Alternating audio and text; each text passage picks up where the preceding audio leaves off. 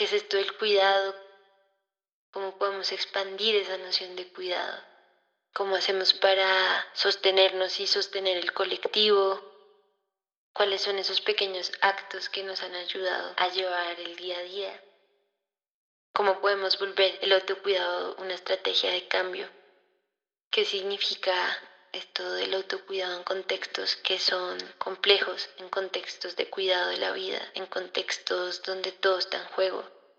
¿Cómo podemos polinizar estrategias entre el campo y la ciudad.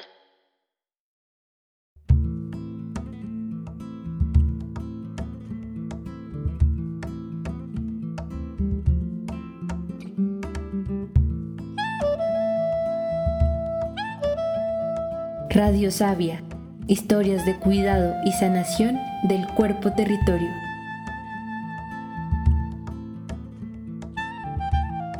Resonancias en tiempos de pandemia, episodio 0. Prácticas de autocuidado.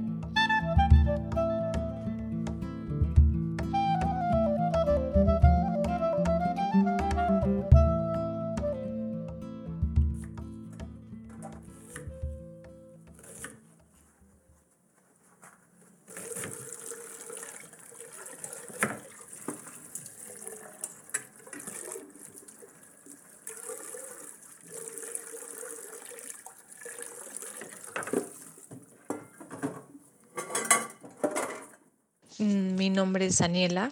Esta es mi sexta, está terminando mi sexta semana de encierro, de confinamiento. Eh, vivo con mi pareja y vivimos en un espacio muy pequeño, muy, muy, muy pequeño, de 19 metros cuadrados, eh, que antes era un garage, entonces no tenemos ventanas.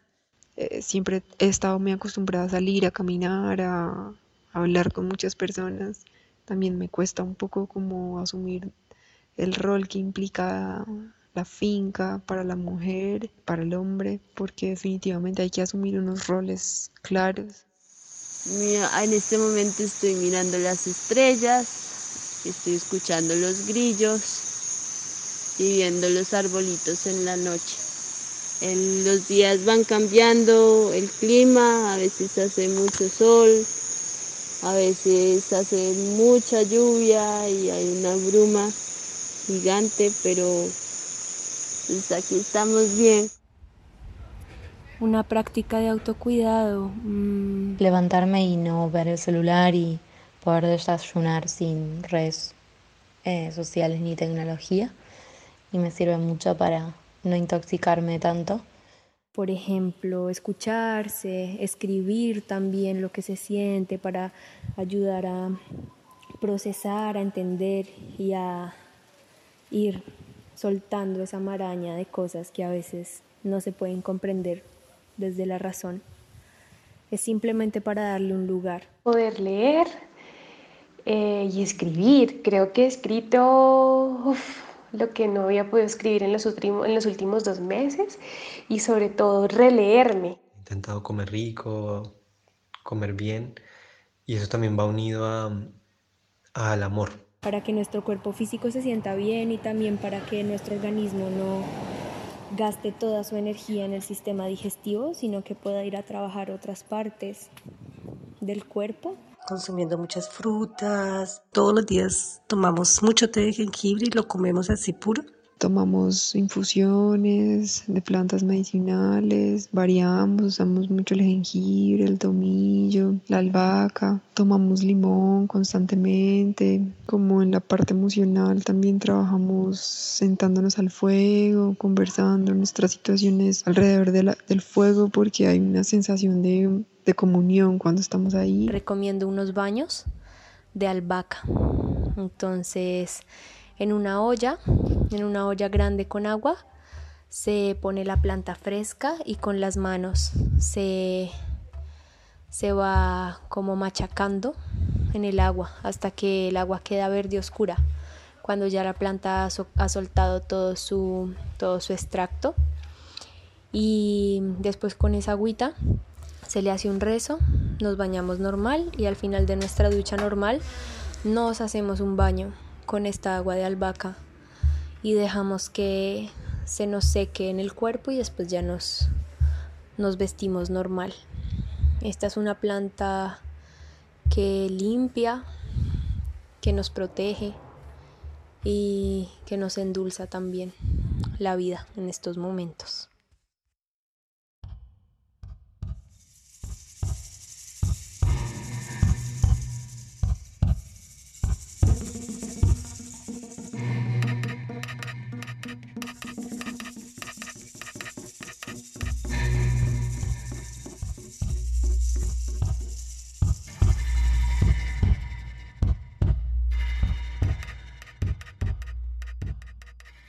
Para mí lo más importante ha sido el yoga, pues es un espacio también para estar conmigo mismo, de pausa, de, de realmente asumir esto que está sucediendo como, un, como una pausa a las dinámicas tan aceleradas sociales que tenemos hoy en día.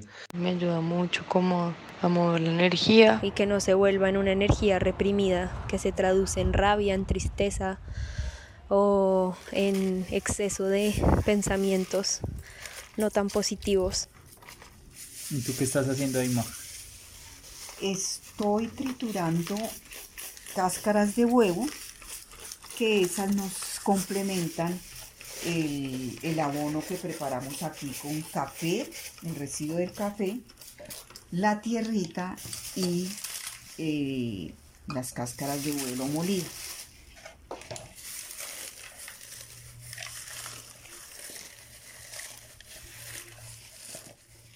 Proyectos como sembrar son cosas que siempre he querido y nunca, o sea, siempre sembré un poquito, pero nunca tuve como un gran huerto en mi jardín y, es algo que me emociona mucho. Alimentarnos con comida tradicional del territorio como maíz, como mafafa, yuca, frijol. Sembramos algunos, algunas semillas de rápida cosecha como brotes de girasol, por ejemplo. También los fermentos. Eh, me, me, apasiona la fermentación y es algo que de pronto en mi vida cotidiana no tengo tanto tiempo de hacer, pues no solo por mí, sino también pues por el, por el planeta, eh, por la madre tierra. Mm, para mí es como una micro granja de, de bacterias, me gusta pensarlo así. Entonces son seres vivos que están eh, pues que estoy cuidando y que además son medicina. Estamos haciendo mucho trabajo en el jardín, sembrando, eh, haciendo conservas, haciendo pan. Estamos en época de primavera y se ven muchas flores en la calle, así que a veces salgo cerca donde no me vea la policía y veo flores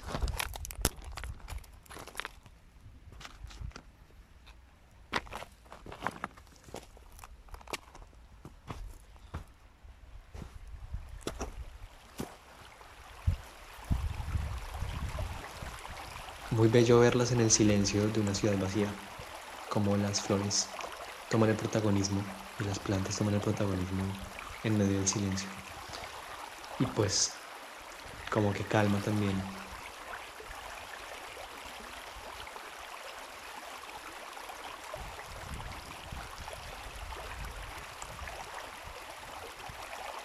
El llamado es a en esta cuarentena a volver a casa, a la casa interna de uno. Mi altar es como lo más significativo que tengo y de encuentro en estos días. De vez en cuando pues mambeo un poquito como para tener fuercita, chupo mi ambilito y a respirar. Ha sido un tiempo muy activo para mí a nivel espiritual muy, muy activo y he tomado un poco la decisión de distanciar lo laboral, dejarlo en sus horarios y dedicarme el resto a, a soñarme y a fumarme o sollarme como con mi proceso espiritual, con las parteras y con la astrología. Algo que fue importante fue como decir, bueno, no puedo mantener el ritmo, está bien no estar activamente, formamos un grupo de autoayuda, eh, de apoyo mutuo y, y, pues lindo, ¿verdad? Porque había muchas actividades y todo, pero habían reuniones de cuatro horas y todo negativo, todo, todo difícil y la verdad es que me estaba causando mucha ansiedad. Entonces una decisión como de autocuidado que tomé fue, bueno, eh, hasta acá, me voy a salir de esos grupos, voy a apoyar cuando pueda, como pueda. Em, igual con el trabajo, como permitirme no hacer cosas o a veces me siento y, y no logro trabajar y como pues aceptar que está bien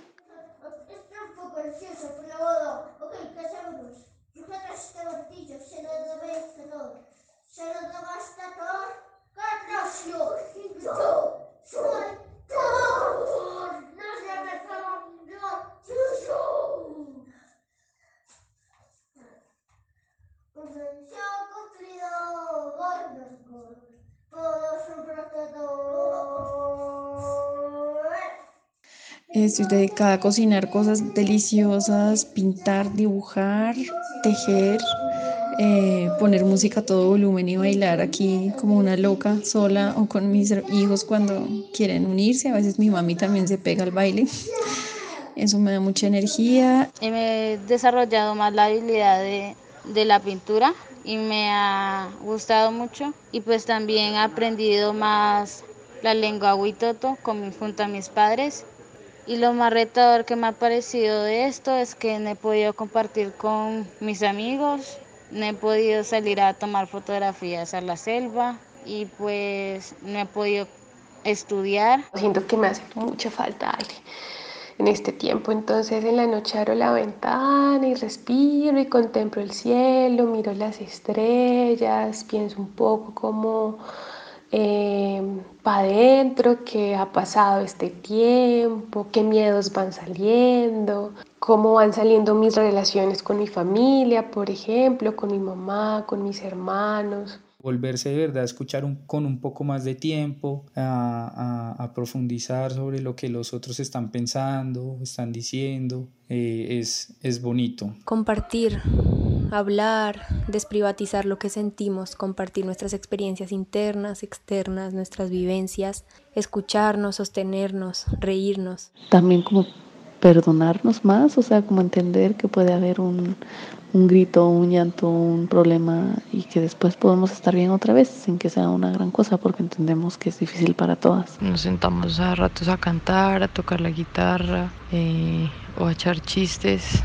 Mi compañero está tocando el piano, es otra forma de relajarse y de autocuidado. También algunos vecinos están tocando los domingos especialmente, tocan a las 6 de la tarde música para todos. Siento que han emergido eh, relaciones también de autocuidado con otros, con otras, por ejemplo, con, con compañeros de trabajo em, y conocidos que hice en los municipios de mi trabajo y que ahora nos, nos chateamos, nos conversamos, tenemos llamadas largas.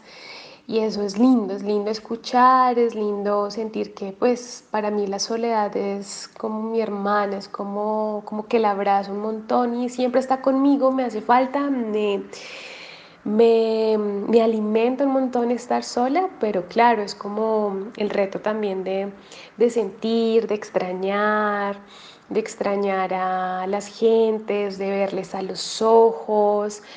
Em, de sentir sus olores, de sentir los, los sonidos o los timbres de voz. Entonces necesitaba como un abrazo, necesitaba tacto, necesitaba, sí, ese afecto en, en, en, abrazo, en, en, calor. Lo que más me sorprendió y disfruté de, estos días es poder estar un, un, rato al sol.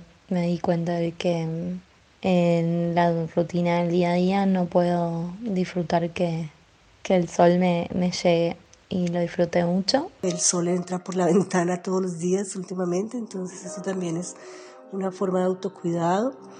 Y pues también eh, estamos entre los vecinos aquí como apoyando si, si se necesita algo. Una reflexión que he traído mucho en estos tiempos es qué lugar puede tener el autocuidado cuando, pues cuando muchas personas no tienen ni qué comer, ¿no? Cuando las prioridades eh, son otras. Eh, y bueno, para mí desde ese, desde ese lugar el, cuidarnos, el, darle un espacio a la escucha, el, sentirse, el, compartir los privilegios de la manera en la que cada quien pueda, son actos también de, de autocuidado y, pues es también donde adquiere un pues el componente político del autocuidado.